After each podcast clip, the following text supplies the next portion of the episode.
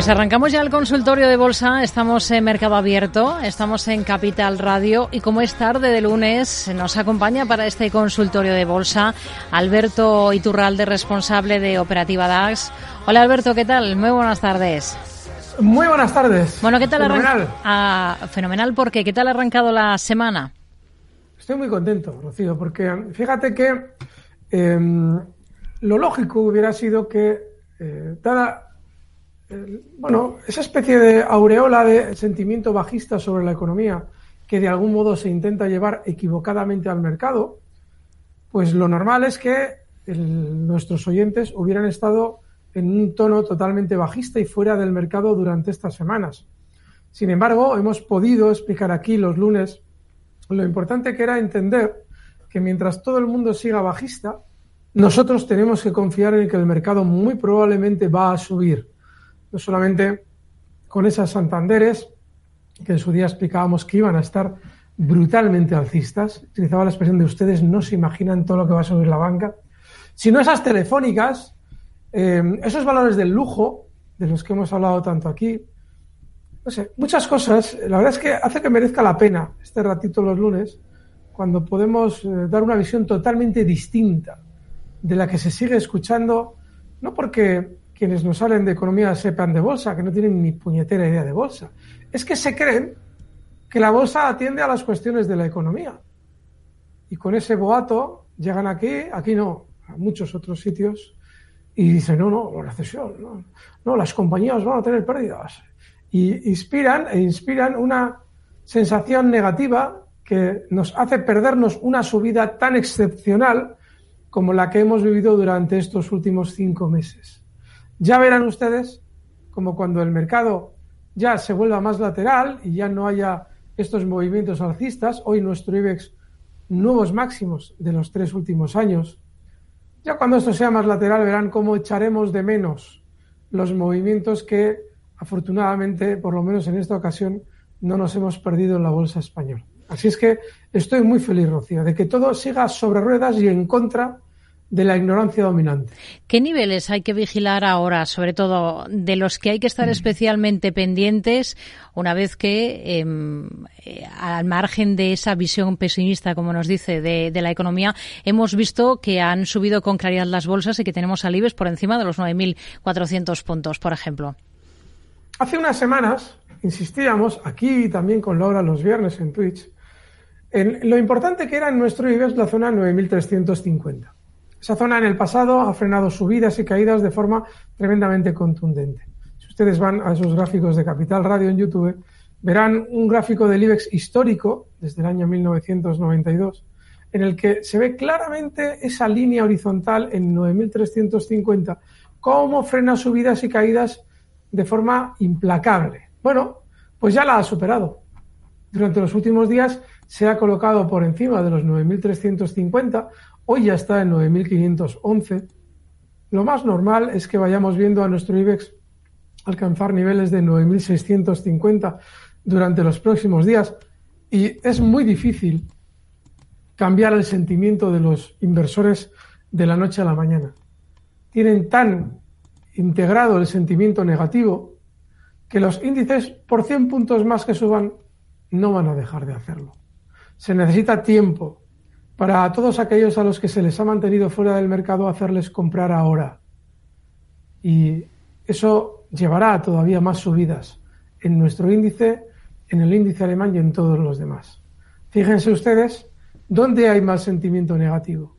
Pues fíjense ustedes, en, en, Estados Unidos, que ni han olido lo del tema de la guerra, que ellos no han tenido un problema energético como el nuestro, allí no ha subido el precio de la gasolina como aquí, ni el del gas, allí no han tenido un gran sentimiento negativo. Ellos no tienen una inflación igual que la nuestra. Sin embargo, ellos están subiendo menos que nosotros. ¿Dónde está subiendo la bolsa realmente? Donde todos tenemos el sentimiento negativo. En Alemania, en España, en Europa en general, el FTSE 100 ha marcado nuevos máximos históricos. Las subidas de nuestro IBEX, ni más ni menos, ahora mismo desde los mínimos de octubre, agárrense, ¿eh? estamos hablando de que en cinco meses nuestro índice IBEX ha subido un 32%. Y estamos aquí a ver si los bancos suben los depósitos y los tipos de interés a plazo fijo. 32%. En un país que efectivamente económicamente está hecho unos zorros. Pero si ustedes se quieren acercar a la bolsa, olvídense de la situación económica. O no las van ni a oler. Y la siguiente zona de resistencia, que pueden ser los 9.645, pues bueno, será una parada temporal. Mientras sigamos con ese sentimiento negativo, todavía todo bien. En el DAX hemos vuelto a marcar nuevos máximos de esta subida. Hoy cerraba en 15.653 y lo más normal es que vayamos viendo durante las próximas semanas 9.000, perdón, 15.900 puntos. Recuerden lo que yo les dije hace tiempo. En el DAX, esos 16.000 puntos de máximos históricos se van a volver a ver en esta, en esta arrancada. No, no va a ser dentro de unos años, no, no. Va a ser en esta. Es decir, que se van a ver esos máximos históricos y tengan mucho cuidado cuando eso sea así. Porque ya verán cómo se les empieza a decir, hombre, ya están las bolsas alcistas, ahora sí, ahora el mercado está alcista. Para ese entonces, el DAX ya habrá subido un porcentaje desde octubre del ni más ni menos 37%. Ahí habrá ya que tener cierto cuidado. Pero mientras tanto podemos estar tranquilos. Que ya saben ustedes que el mercado está fatal, la economía está fatal y no hay que comprar. Todo lo que les dicen a ustedes en todos sitios. Hmm. Por dar ya niveles clave también en los índices estadounidenses y completamos eh, esta escena general para ir luego dando paso ya a dudas de nuestros oyentes. Alberto. Bueno, el Dow Jones claramente está ahora cotizando en 33.525. Tiene una zona de resistencia en 34.294. Esa zona de máximos de la última subida que tuvo y como soporten los mínimos que hemos visto durante estos días en 32.600. Eh, caso especial es el Nasdaq. El Nasdaq ha arrancado con mucha fuerza. Desde los 12.000, no, 11.860, la subida ha sido muy fuerte. Es posible que sea el momento del Nasdaq. Quiera de algún modo recuperar una menor subida durante los anteriores meses. Con lo cual, si van a Estados Unidos, no descarten estar pendientes del el Nasdaq. Ya sé que no es habitual en mí decirlo, pero ahora tiene muy buena pinta. Y en el caso del SP500, también tiene una arrancada fortísima. Seguramente estos dos últimos, SP500 y Nasdaq, van a compensar la mayor subida del Dow Jones desde octubre. Tiene un diferencial muy positivo el Dow Jones con respecto a estos dos hmm. y estos dos seguramente lo querrán compensar. Están muy bien, SP500 y Nasdaq. Vamos a ir con dudas de nuestros oyentes. Voy a aprovechar para recordar cómo pueden participar con nosotros. Hay un correo al que pueden escribirnos que es oyentes Hay también un número de teléfono al que pueden llamarnos que es el 91 283 33 33 y nos pueden ir dejando notas de audio a través de WhatsApp en el 687 050 lo primero, esta tarde vamos a ir con un correo. Y vamos a comenzar, por ejemplo, por Repsol. María Ángeles nos escribe y nos dice que tiene Repsol, la petrolera, con bastantes ganancias. Si cree que podría ser momento ya para hacer cartera, para venderlas. Eh, quiere saber su opinión. No nos da el nivel concreto, eso no, el, al que tiene acciones de Repsol, pero está ganando. Repsol. Es buen momento para fijar un límite de beneficios, un stop de beneficios. ¿Por qué? Repsol tiene pinta, pinta, ¿eh? no sé si lo va a hacer o no, pero por ahora tiene pinta. De romper los máximos históricos, hoy cierra en 15,43 y de romper a esos máximos históricos que los tiene pues a 12 céntimos, en 15,55. Entonces, bueno, yo le sugeriría que tuviera la paciencia de aceptar que igual deja de ganar unos céntimos, bueno, estaríamos de un stop en 14,60 porque si lo que quiere es romper esos nuevos esos máximos históricos, como parece, pues podría darnos una opción más adelante de fijar un stop de beneficios en los 15,55, que podría romper durante estos días al alza. Mientras tanto, el stop en, 14,60. Yo no haría eso de vender sin más. No. Mire, hace unos meses, hace tres, dos meses, eh, nos planteamos un problema, un problema es que había que hacer un especial de final de año de 12 campanadas y en aquel momento el mercado tenía pinta de tener un recorte por lo menos puntual Claro, como siempre las campanadas las hacemos de aquí a la semana que viene, pues yo no sabía qué, qué hacer. Y lo que decidimos fue cambiarlo por campanadas del año 2023. ¿Qué valores pueden funcionar bien? Uno de ellos es Repsol. No tiene una mala estructura. Por eso yo no vendería sin más. Yo le sugiero que tenga la paciencia de ver si quiere romper esos máximos en 15,55. Si lo hace posteriormente, si ha roto esos 15,55, ya podríamos fijar ahí el stop de beneficios. Mientras tanto, en 14,60. Hmm. Venga, vamos con una nota de audio. Vamos a ver cuál es el valor o valores por los que nos pregunta este oyente, Alberto. Buenas tardes. Eh, consulta para don Alberto Iturralde. Eh, después de publicarse que las compañías del sector petrolero tenían unos beneficios récord en el año anterior, eh, bueno, siguiendo la premisa de don Alberto de que la bolsa es contraintuitiva, han corregido bastante. me gustaría que me analizara la compañía petrolera italiana Eni, que parece que bueno que está intentando rebotar en los, en los últimos días. ¿Cómo la vería para, para una entrada a corto plazo? Y luego en el sector bancario hay un banco pequeñito del que hablamos poco, que es Unicaja, y me gustaría que me lo analizara también. Muchas gracias, un saludo. Eni para entrar y Unicaja, no tan pequeñito, pequeñito, está en el IBEX, Unicaja. Vamos a comenzar por la petrolera, Alberto. Sí, efectivamente, Repsol dentro del petróleo no ha recortado, pero Eni sí. Eni, como él bien comentaba, ha tenido un recorte importante. Bueno, pues eh, hay un problema con Eni. Mira, si vamos, por ejemplo, al gráfico que hemos enseñado antes de Repsol, vemos un gráfico cerca de máximos históricos. En el caso de no es así. Entonces, ¿que pueda tener rebote? Vale, puede tenerlo. Pero, mira, tenemos en, nuestra forma de ver la bolsa, tenemos dejes a los que es difícil escapar. Es difícil escapar adentro de un sector del petróleo habiendo valores buenos como Repsol, a veces nos resulta difícil escapar de buscar el que peor está. Estos han recortado, ¿qué se puede hacer con él? Ha recortado más, ¿qué se puede hacer con él? Y si vamos a los bancos, este es el que peor está, véase Unicaja, ¿qué podemos hacer con él? Cuando hacemos eso tenemos que replantearnos cómo actuamos en bolsa. Porque teniendo dentro del sector del petróleo un valor que está cerca de máximos como Repsol, tender a mirar Eni, que efectivamente ha tenido mucho recorte, algo hacemos mal.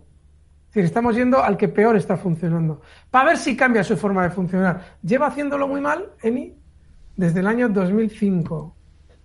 Muy bajista. En el año 2007 marca unos máximos en 29 euros. Ahora está en 13,53, muy lejos. 50%, más del 50% por debajo de sus máximos históricos. Pero dentro del petróleo nos vamos a fijar en el que está mal, en el que lo está haciendo mal. ¿Por qué va a cambiar eso? ¿Qué va a pasar un 7 de marzo mañana para que Eni, que históricamente lo ha hecho, me voy a decir una salvajada de palabras, muy mal con respecto a los demás, de repente mañana 7 de marzo va a cambiar y lo va a empezar a hacer bien? y cobre sentido que estemos pendientes de un valor que funciona peor que los demás. Y ahora volvemos a lo mismo con los bancos. El peor banco en España, Unicaja, el que peor ha funcionado. ¿Qué nos debe hacer pensar que este va a ser el que mejor funcione? Si en la última arrancada de los grandes todos han barrido del mapa a Unicaja. Es que de verdad, no se dan cuenta ustedes de lo que nos afectan los dejes que tenemos. Y de lo importante que es observarse uno y decir, ¿qué coño hago yo pensando en Eni habiendo Repsol como está? ¿Qué coño hago yo pensando en Unicaja cuando todos los demás bancos están subiendo con un cohete? Es, muy importante. Uno hacerse preguntas de por qué su mente va hacia ciertas cosas que no tiene mucho sentido ir que dices, bueno, es que todos los bancos están mal y Unicaja también está mal. Bueno, pues vale, todos están mal. No, no, es que todos los bancos están con un puñetero cohete menos uno. Es que probablemente todas las petroleras europeas estén bastante bien dentro de lo que cabe, menos una o dos. Tenemos que hacernos esas preguntas. No, no, no resolvemos nada analizando valores que no dicen nada. Es más bien por qué nosotros estamos eligiendo esos valores, habiendo lo que hay. Hmm. Más cosas. Vamos con más títulos. Venga, José, pregunta, eh, pues mira, otra, otra petrolera, en este caso Total Energies, pero ya la tiene en cartera a 60. A mediados de febrero las compró y pregunta en Estados Unidos, en el Nasdaq, por Cadence Design Systems. El ticker, se lo deletreo, es eh, Cáceres, Dinamarca, Navarra, Sevilla. CDNS del Nasdaq ha entrado hoy en esta última y pido un análisis de, de los dos valores. Eh, cerramos el círculo, si le parece, con el tema de la energética, Total, en este caso la francesa, a 60, y luego vamos a mirar a, a asomarnos a este valor en Estados Unidos. Es que me encanta que hayan preguntado por Total. Y ahora van a entender ustedes lo que les hablo del petróleo. Mismo sector, Total Energies, rozando máximos. Y nos preguntamos, nos preocupamos mucho por Eni. Que Eni no quiere decir que no vaya a funcionar bien. ¿eh? Quiere decir que es una excepción negativa en la bolsa europea al respecto del sector del petróleo. Total tiene unos máximos históricos marcados en 2007 en 63 euros está en 59 y estos días ha llegado a marcar unos máximos en 61. Y volviendo a Unicaja, vamos a mirar Banco Santander, 3,85. Desde octubre, Banco Santander, que no es el que más ha subido, el que más ha subido ha sido Sabadell, luego el BBV. Banco Santander un 70% de subida. El BBV, pues del estilo. Sabadell ni les cuento. Esta es una salvajada.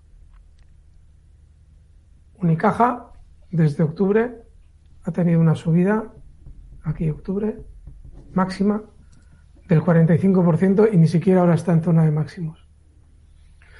Pues Total Energies está en zona de resistencia. Está ahí, a ver si quiere romper esos máximos o no. Yo en estos casos, él dice que las tiene, yo no las tendría ya. Porque, mira, esto es como lo de los bancos, con una diferencia. La banca, la banca, eh, cuando hablábamos de se puede salir de los bancos, sí, pero súper atentos a los bancos para volver a entrar. Que la semana pasada dieron los dos otra vez eh, señal comprador. En el canal de La Magia de la Bolsa de Miguel Méndez y mío, ahí lo explicábamos. Vuelta a comprar bancos, claramente. En este caso es distinto. ¿Por qué? Porque estos valores han estado muy de moda en el 2022. Sin embargo, la banca no lo había, no había estado de moda. Simplemente han sido sus precios los que lo han disparado un poquito más al imaginario de los inversores, pero no han estado muy de moda. Los, los petroleras sí. Y llegan en, en el entorno de haber estado en el último año muy de moda a zona de máximos con resultados positivos. Y en el caso de Total Energies, frena temporalmente, ya lo ven, lleva dos meses, más de dos meses, tres meses, ahí, sin apenas hacer nada en mi opinión, es para estar fuera, pero, pero, si quieren romper máximos históricos, es decir, superar 63 y no podemos vivir sin él, se puede reentrar. Pero esta diferencia a la banca sí que es salida. En la banca era, oye, pues mira, si te inquietan, salte. Pero para volver a entrar. Porque si rompe, que tenía pinta, es para volver a entrar. Aparte de que en el largo plazo van a subir mucho, recuérdenlo. Sin embargo, en las compañías petrolíferas no es igual porque ya han vivido su época de gloria mientras todo lo demás caía. Con lo cual, cuidadito. Hmm. Este valor, Cadence, está muy bien. Si es que este es Factoría Méndez. Estos días lo llevo siguiendo por eso. Está superando sus máximos históricos. Tiene además clarísimamente esa zona de máximos. Aquí no tiene mucho misterio. Los últimos días ha marcado unos, unos, una zona de soporte, la ha dejado clarísimamente dibujada en niveles de 189. cotiza en 197. Si rompe a la baja ese 189 no habría que estar, mientras tanto se puede estar. Hmm. Venga, vamos con más dudas. Vamos con esta otra nota de audio de otro de nuestros oyentes. Tarde. Soy Alejandro. Le quisiera preguntar al señor Terralde qué comportamiento le espera que pueda seguir teniendo las acciones de Santander. Quiero que me diga la resistencia que puede tener y, hasta dónde puede llegar. No sé si quiere añadir algo más, porque acaba justo de citar ahora al. Mm, nada, no, no, pero no, pero él, ha hecho una pregunta muy, mucho más específica. La resistencia, fíjese, si usted es un ahorrador tranquilo, yo en principio le sugiero que se tome con paciencia el Santander y espere muy probablemente ver de aquí a unos meses zonas de 4.23, 4.20. sé el peligro que conlleva este análisis. Cuando yo les explicaba que la bolsa iba a subir mucho y que los bancos iban a subir muchísimo, a mí no se me ocurre decir esto ni harto de Coca-Cola. Por el, usted ya sabe, eh, sigue usted pensando qué. Pero si usted es un ahorrador tranquilo, de aquí a unos meses, yo creo que es muy probable que usted vea esas zonas. Muy probable. Em, bueno, estos días, una vez que saltaba Santander de zonas de 3.55, ahí podría estar un stop de beneficios si usted las tiene. Pero, no sé, ya se va viendo, ¿no? Esa locura que yo mostraba aquí con los bancos. Y bueno, 4.20 es una buena zona ¿eh? de resistencia, pero probablemente se va a ver. Está muy bien el Banco Santander, muy bien.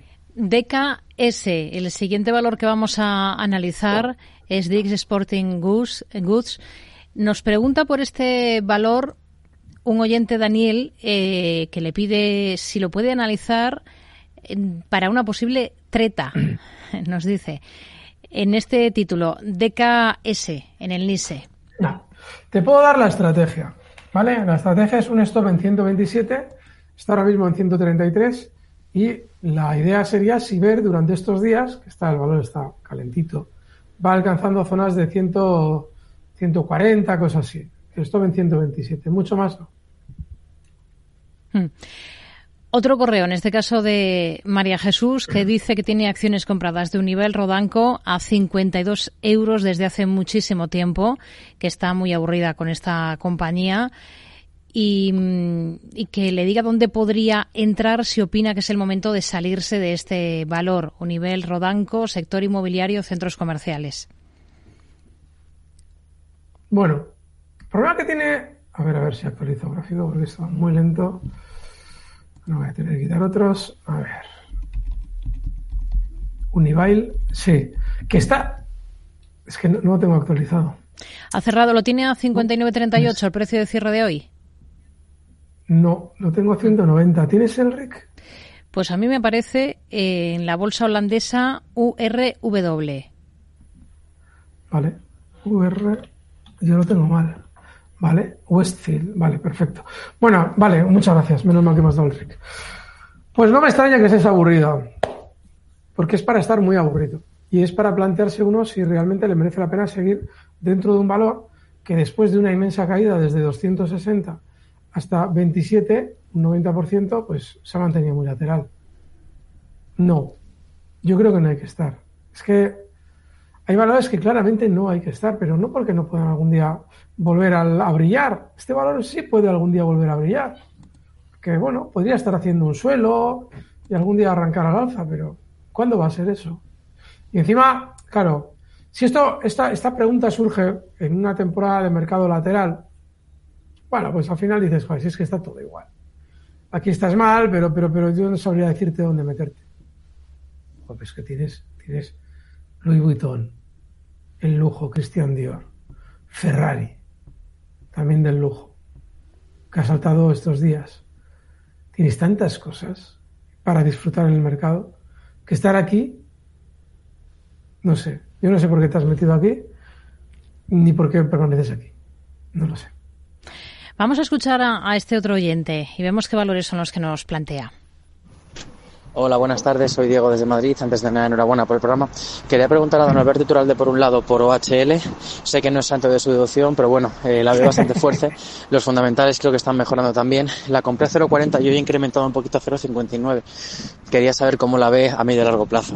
Y en segundo lugar, eh, quería preguntar por Inditex, que la compré eh, a 21 ha recuperado ya bastante y ahora parece que lleva ya un tiempo un poco más plana. Entonces, a ver qué haría con ella, si desharía toda la posición, la mitad o si la mantendría un poquito más. Pues muchísimas gracias, enhorabuena por el programa, chao. Si le parece, justo antes de la pausa, vamos a analizar solo uno de ellos, el primero, OHL. ¿Puedes creer, Rocío, que este es el oyente del día? Porque ha preguntado por OHL, que están formidables para rebotar durante estos días, probablemente hasta niveles de 0,70 en principio. Él decía medio largo plazo. Yo ahí no te puedo dar una visión, porque OHL, OHL es súper manipulado. Pero de poder rebotar a zonas de 0,70, 0,74, sí. Hoy he hecho yo un short en el canal precisamente para explicar esto mismo que estoy diciendo ahora. Con lo cual, gracias por la pregunta, está bien, el stop tiene que estar inexcusablemente en 0,55, ya sabes que OH es muy peligrosa, pero está muy bien. A la vuelta de la pausa, si le parece, vamos con esa posición que tiene también este oyente, en este caso en Inditex, aquí en Mercado Abierto, con Alberto Iturralde, en Capital Radio.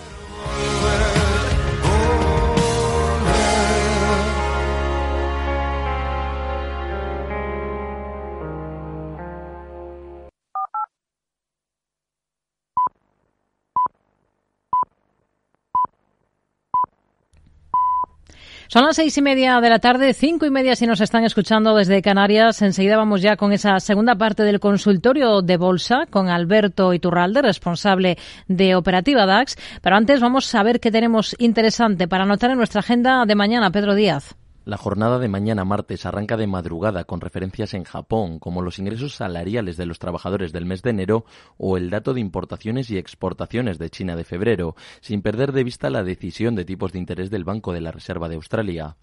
Aquí, en Europa, conoceremos el índice Halifax de precios de la vivienda en Reino Unido de febrero, así como el de pedidos de fábrica en Alemania también de enero y el de producción industrial en España del mismo mes. En casa estaremos también pendientes de la subasta de letras a 6 y 12 meses por parte del Tesoro. Al otro lado del Atlántico, lo más importante será la comparecencia del presidente de la Fed, Jerome Powell, en un momento en el que el mercado cuenta con mayores subidas de tipos en Estados Unidos. Además, se van a conocer el índice Redbook de ventas minoristas y los inventarios mayoristas del mes de enero, al tiempo en el que habrá subasta de deuda tres años. Por el lado de los resultados empresariales tendremos cuentas en Reino Unido de compañías como Asted Group, Ferguson, la minera Fresnil o Tullow Oil, mientras que en Estados Unidos publicarán cuentas compañías como Barnes Noble. Capital Radio. Siente la economía. En Hipercor y Supermercado El Corte Inglés tienes siempre ofertas increíbles. Y muchísimos productos con un 70% de descuento en su segunda unidad. Además, ahora por compras superiores a 20 euros en cervezas tienes un 25% de regalo. Todo un 25% para llevarte más cervezas en próximas compras. Consulta condiciones. En Hipercor y Supermercado El Corte Inglés. Bankinter presenta Broker Cero, el nuevo servicio sin comisiones de compraventa de acciones en el mercado nacional. El primer broker que ve el dinero como lo ves tú. Y las comisiones también. Infórmate de todo en bankinter.com barra broker. Bankinter, el banco que ve el dinero como lo ves tú. Tardes de Radio y Economía. Mercado Abierto.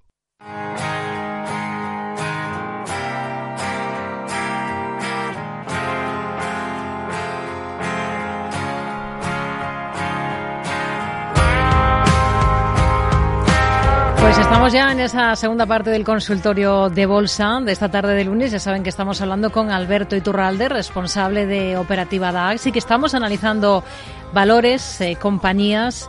Al final de la primera parte, justo nos comentaba Alberto que hemos dado con el oyente del día por esa consulta sobre OHL y también tenía Inditex a 21. Eh, Alberto. Y esa es otra de las razones por las que es el oyente del día, porque Inditex está muy bien si quisiéramos un valor en el mercado español que tenga ahora un momento bueno, es Inditex. O sea, dentro de los grandes, bueno, la banca, es que ya la banca ya ni cuento con ella, pero Inditex probablemente va a continuar al alza hasta niveles ahora mismo en 29,6, zonas de 30,50, cosas así. Está fuerte. Entonces, claro, que luego vaya a romper los máximos, bueno, eso ya son palabras mayores y habría que esperar a ver cómo los alcanza y a ver qué es lo que le vamos viendo en esa zona pero que va a continuar durante estos días para un 3-4% más, tiene toda la pinta. Así es que enhorabuena, porque rara vez OHL está en un punto en el que técnicamente aparenta querer subir, con sus cautelas, porque es un valor muy peligroso. El problema es estar pendiente, cuando uno es chicharrero, está pendiente de OHL y dices, ¿y qué haces ahí? Porque dices, joder, si no tiene nada. Pero ahora sí lo tiene, OHL. Raro, pero lo tiene. Y e Inditex, bueno, Inditex sí, lleva ya una temporadita muy bien y lo más normal es que continúe al alza. Si quieres colocarle un stop a esa posición ya de beneficios, por ejemplo, el nivel 29,20, ¿vale? Hoy toda la sesión se ha desarrollado por encima de ese nivel. Bueno, pues si quieres subir no debería ya marcar en esa zona o dar guerra en esa zona. Muy buenos los dos valores. Ángel de Bilbao que nos escribe preguntando por dos compañías. Una es Air Liquide del mercado francés para una posible entrada y la otra es una compañía del Nasdaq, es Intap, el ticker es INTA. También para una posible entrada, quiere saber sobre todo de esta última qué le parece el gráfico y si le puede dar un stop en caso de posicionarse en este momento, en este valor INTAP en el Nasdaq. INTA sería el ticker según nos dice este oyente. Voy a comprobarlo. Sí, sí, sí, la tengo, es, es, correcto. Bueno, Air Liquide es un valor muy alcista en el largo plazo, muy alcista. Entonces, yo en estos precios, que a mí me ha servido para muchos minutos de oro y alguna, algún día con Rocío también le hemos traído aquí como un valor que se puede tener en cartera. Vale, un valor comodín. Pero claro, es un valor muy tranquilo. Entonces, si tú la vas a tener a modo ahorro en tu cartera, pues lo puedes hacer con un stop, claro, en 142, está en 148, y bueno, pues con una intención de verla en zonas de aquí a unos meses, 165, 170. Pero te puede aburrir, ¿eh? Es decir, puede aburrir en el sentido de que antes de que haga todo el recorrido, puede tenerte mucho tiempo dentro del valor. Entonces, si tienes un rinconcito en la cartera para un valor alcista, tranquilo y con muy buena pinta técnica, Air Liquid te sirve. Pero para cosas muy rápidas no, porque te va a decepcionar, ¿eh? te pueden tener súper entretenido. No merece la pena con ese planteamiento. Intap tiene un problema. Lleva muy poco tiempo en el mercado. Estamos hablando de un valor que lleva cotizando desde el año 2021 en junio y que marcó en su salida a bolsa, tras su salida a bolsa, máximos en 40 dólares. De 40 dólares cayó hasta 13 y de 13 ha vuelto hasta 40 dólares en el intervalo de año y medio, dos años. Año y medio. Esto es drogadura. No sé, yo creo que ahora, ahora mismo por lógica, incluso teniendo en cuenta que tengo muy poco gráfico, yo y cualquiera, porque el gráfico no ha cotizado más tiempo, está en resistencia y yo por eso no estaría. Si supera los 42, bueno, pero ahora no, ahora no. Hmm. Sí, Rocío. Juan de Madrid, que nos pregunta por varias compañías. Vamos a seguir en el mercado americano porque uno de los nombres que nos pone sobre la mesa es el de Zoom Video y también Bank of America. Está pensando o quiere preguntarle por niveles de stop loss para hacer una entrada a precios actuales en estas dos compañías y desde luego si le parece un buen momento para entrar en Zoom Video y en Bank of America. Y luego nos pregunta su opinión sobre la situación de IAG. Está dentro más o menos en los niveles actuales.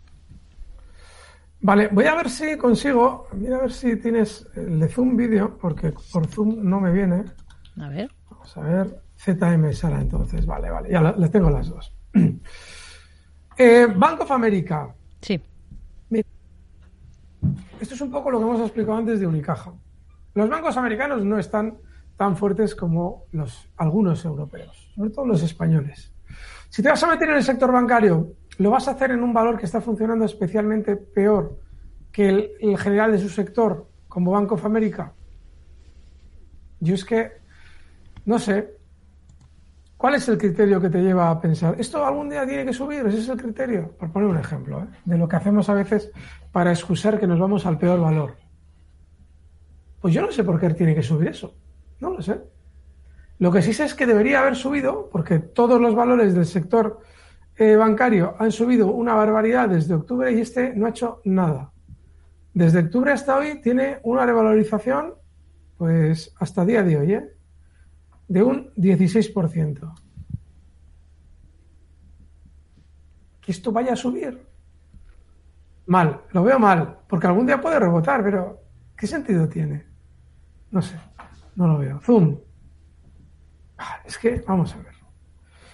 El valor viene cayendo desde 589 dólares. Está ahora mismo en 72 y cerca de mínimos. Incluso en el Nasdaq, los valores más o menos fuertes que han tenido estas últimas sesiones un poquito de flojera, pues están muy por encima de los mínimos de octubre. No tiene nada. No sé, de verdad, para mí es una incógnita el intentar entender cuáles son los criterios que utilizamos para poner nuestro foco de atención en Zoom Video y en Bank of America. No sé. De verdad, es que, en serio, tenemos que cambiar nuestros esquemas. Porque si no, de verdad, es que vamos siempre a estar cometiendo los mismos errores. La energía que tú puedes dedicar, como se te ocurra comprar uno de estos valores, y sigan funcionando como hasta ahora, porque podría sonar la flauta y cambiar y los dos de repente volverse superalcistas. Eso es lo peor que te puede pasar, porque te va a quedar la sensación de que es posible ir contra la lógica y que se salgan las cosas bien. Pero si siguen como hasta ahora, vas a gastar, aparte de dinero, que es lo que vas a perder, va a ser también energía. Y a ver qué hace un vídeo. Ay, parece que quiere. Ay, no, joder, ¿cómo está? Es que parece que. Ay, pero no.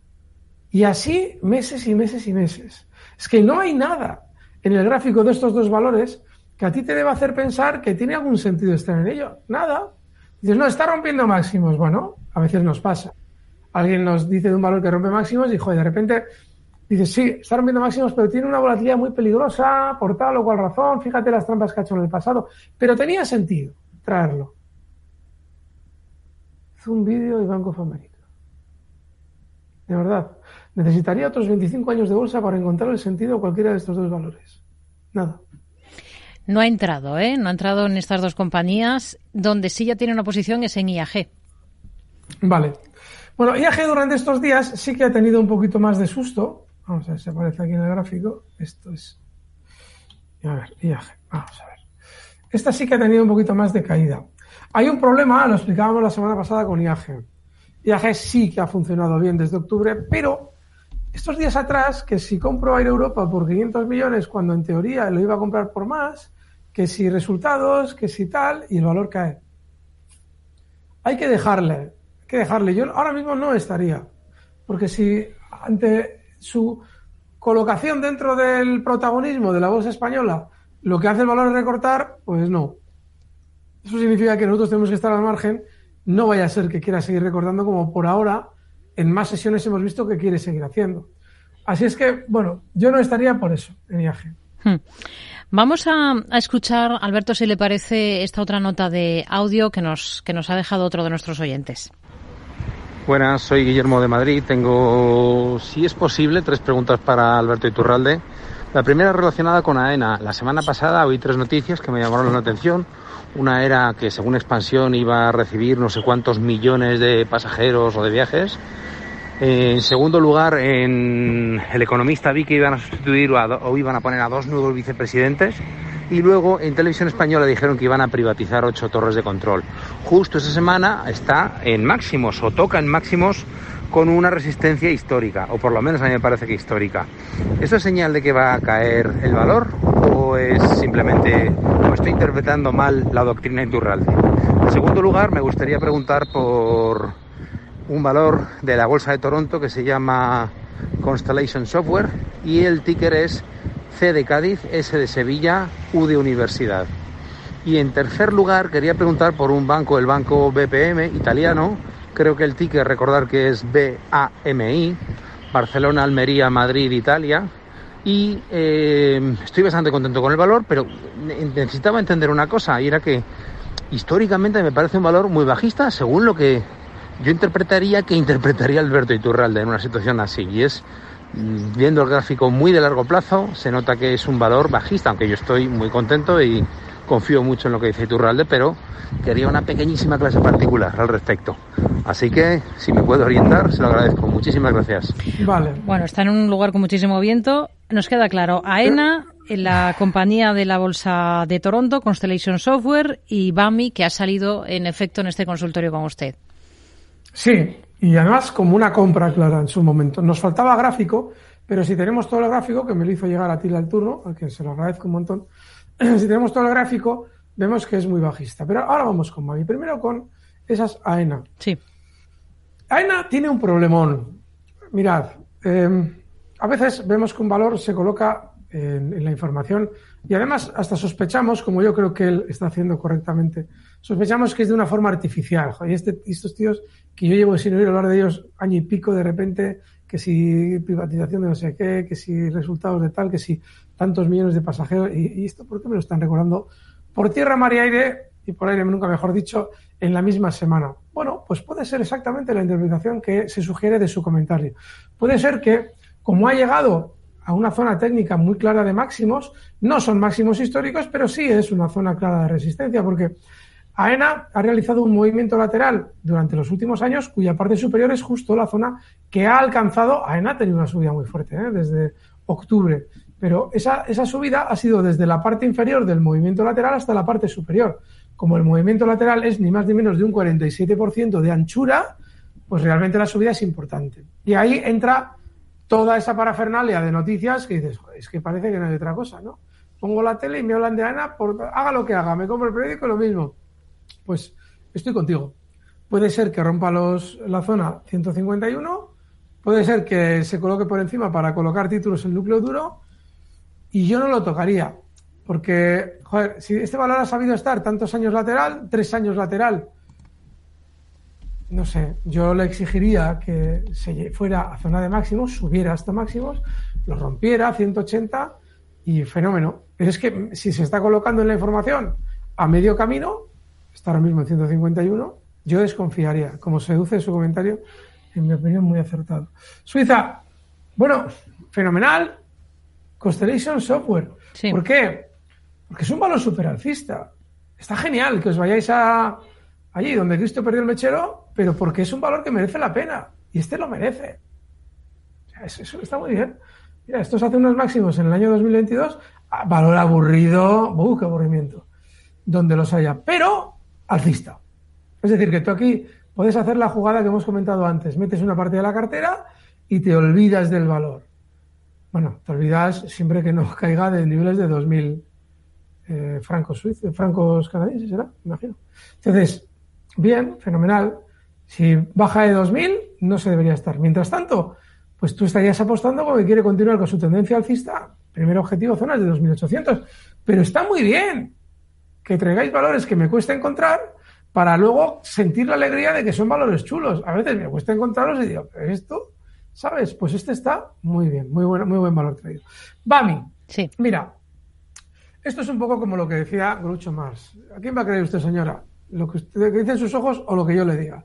Pues es algo así. Es decir, si tú vas, te, va bien el valor, pues da igual lo que diga Iturralde. Yo lo que en su día dije es que iba a saltar y que iba a dar beneficio a corto plazo.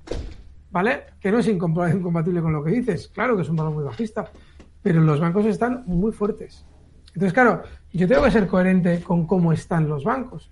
Y BAMI es un banco Sabadell. Si tú quieres entender por qué el banco Sabadell ha sido más alcista, tendríamos que entender por qué el Banco Sabadell en España ha sido mucho más bajista. Simplemente porque cada valor tiene sus, su filosofía. Estos días en Twitter me preguntaban por fractales y me hace mucha gracia. Me decían, don, Alberto, ¿usted cree en los fractales? Como si fuera la Virgen María. No. Los fractales, eh, Benoit Mandebrot, un matemático francés apasionado de la bolsa, descubrió que los valores tienen determinados gestos gráficos que se repiten dentro del mismo valor se repiten determinados gestos gráficos. No es que yo crea o no crea, es que es así. Los valores tienen determinadas formas de moverse que se repiten en el tiempo. Por eso cuando miramos un gráfico, no viene de más ver, pues, por ejemplo, qué giros hace. Giros muy afilados.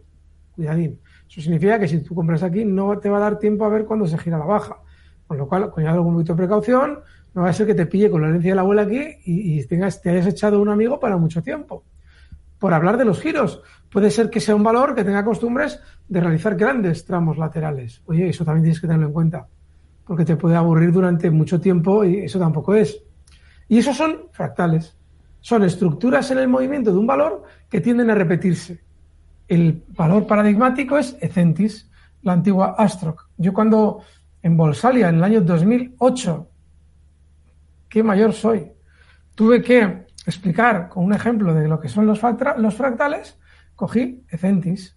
No, Ecentis no me sirve. Esto no es Astroc.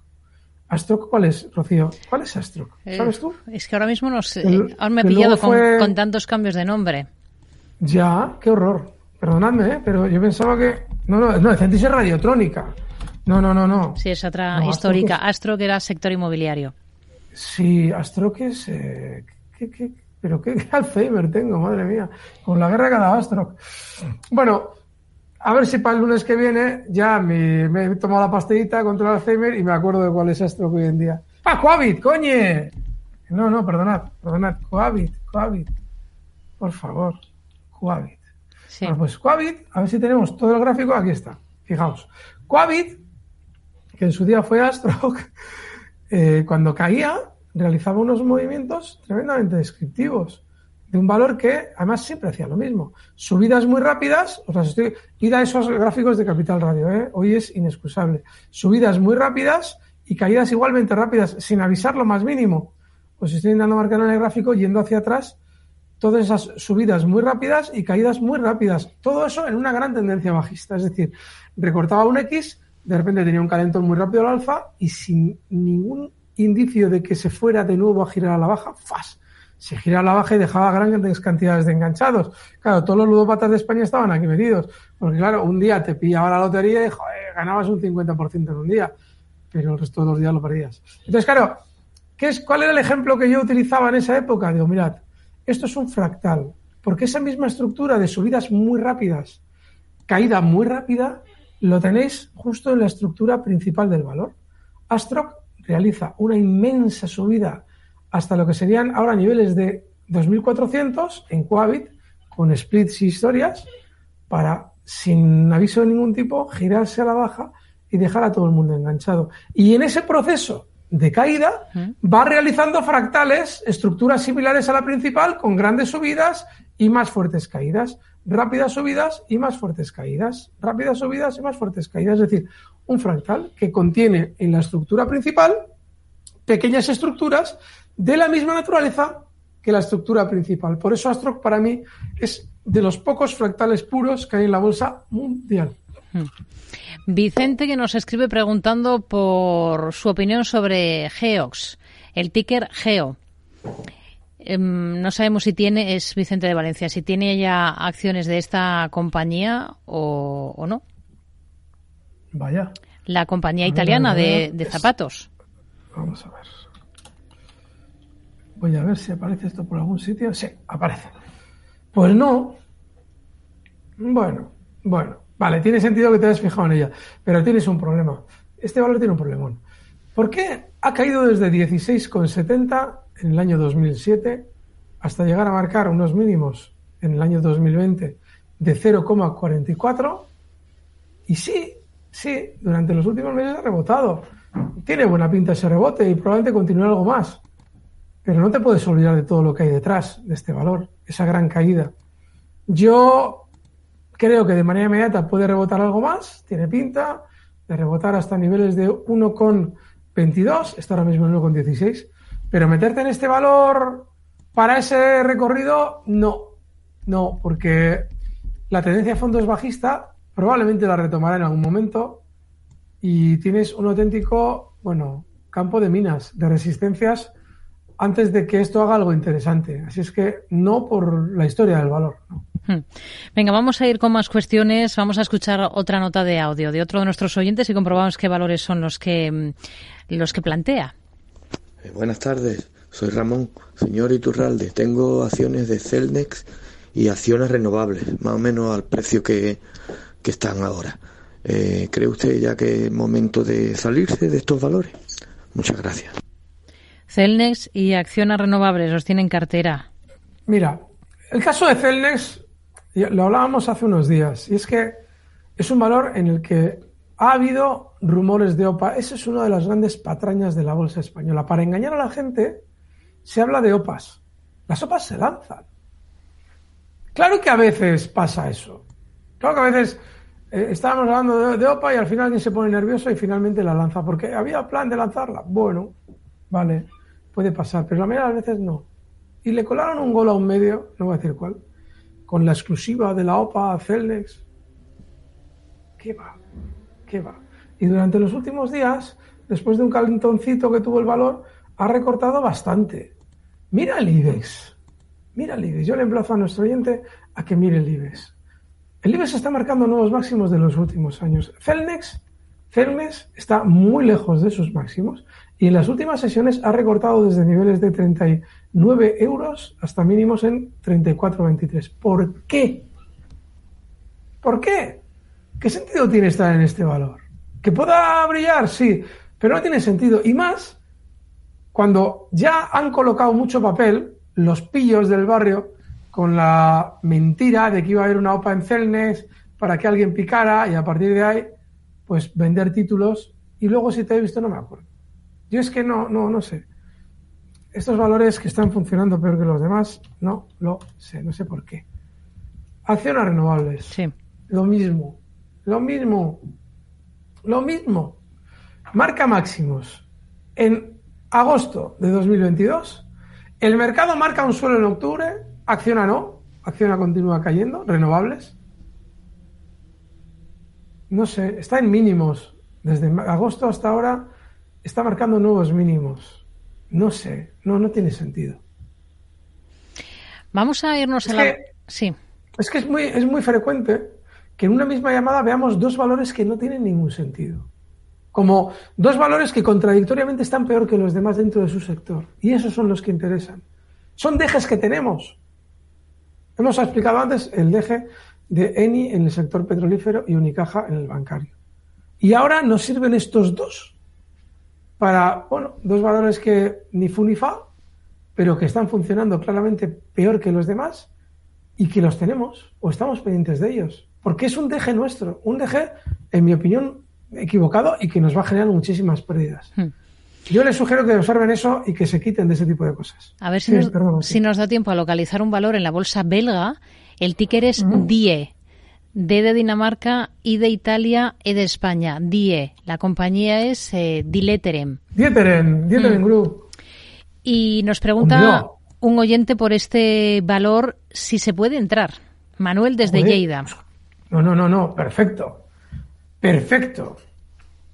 Qué bueno. Sí, señor. Manuel. Ole. Ole. Máximos históricos el valor. Pero es que además ha hecho varias trampas a la hora de romper máximos. Fijaos. ¿Por qué se puede estar? Muy bien, Manuel. Qué buena, tío. Qué bien. Mirad, durante los últimos eh, meses, el valor se coloca por encima de los máximos que marcaba en 2021, 179. Se coloca por encima y realiza un movimiento lateral en el que parece borrar por completo toda la zona. ¿Para qué? Para desesperar a los especuladores que cuando ven que el valor se coloca por encima de 179, es decir, máximos históricos, entran compradores. Y el cuidador de Dieteren dice, ah, vosotros no estabais aquí hace dos años, ¿eh? Habéis entrado porque habéis visto que he superado anteriores máximos. Vais de listos. Pues no, os voy a desesperar. Y, el valor se mueve lateralmente durante dos meses. Bueno, dos meses no, más todavía. En noviembre, el 23 de noviembre, marca nuevos máximos y les mantiene a todos aburridos hasta el 10 de febrero. Dos meses y medio sin saber qué va a pasar ahí. Es decir, van saliendo todos, todos mm. los que habían entrado compradores por la ruptura de máximos, dicen, ¡buah! ¡Qué aburrimiento! Y una vez que se los ha sacudido a todos del valor, coge y para arriba. Manuel, de verdad, fantástico. Fantástico haber visto esta jugada, este valor. De verdad, muy, muy, muy, muy bien. ¿Que esto que vaya así va a ir bien? No lo sabemos, no lo sabemos. Pero que está para ir bien, sí. Dieteren con apóstrofe, entre la D y la I, Dieteren. ¿Cuál es el stop? Mirad, ¿dónde ha hecho la última trampa? Pues en esa zona, en esos máximos, 179. Ahí va a estar el stop. De hecho, ha realizado una paradita antes de volver a arrancar al alza justo ahí. Y esto es para tenerlo en cartera y decir, bueno, pues hasta zonas de 215, cosas así, de aquí a unos meses. Manuel, muy bien, qué placer. Bueno, pues, al final del consultorio encima, no pues puede ser. Nos quedamos con, buen sabor de boca. Con buen sabor de boca, nos quedamos con este sabor. Alberto Iturralde, responsable de Operativa DAX. Hablamos el próximo lunes. Gracias, muy buenas tardes. Fantástico. Fuerte abrazo, gracias.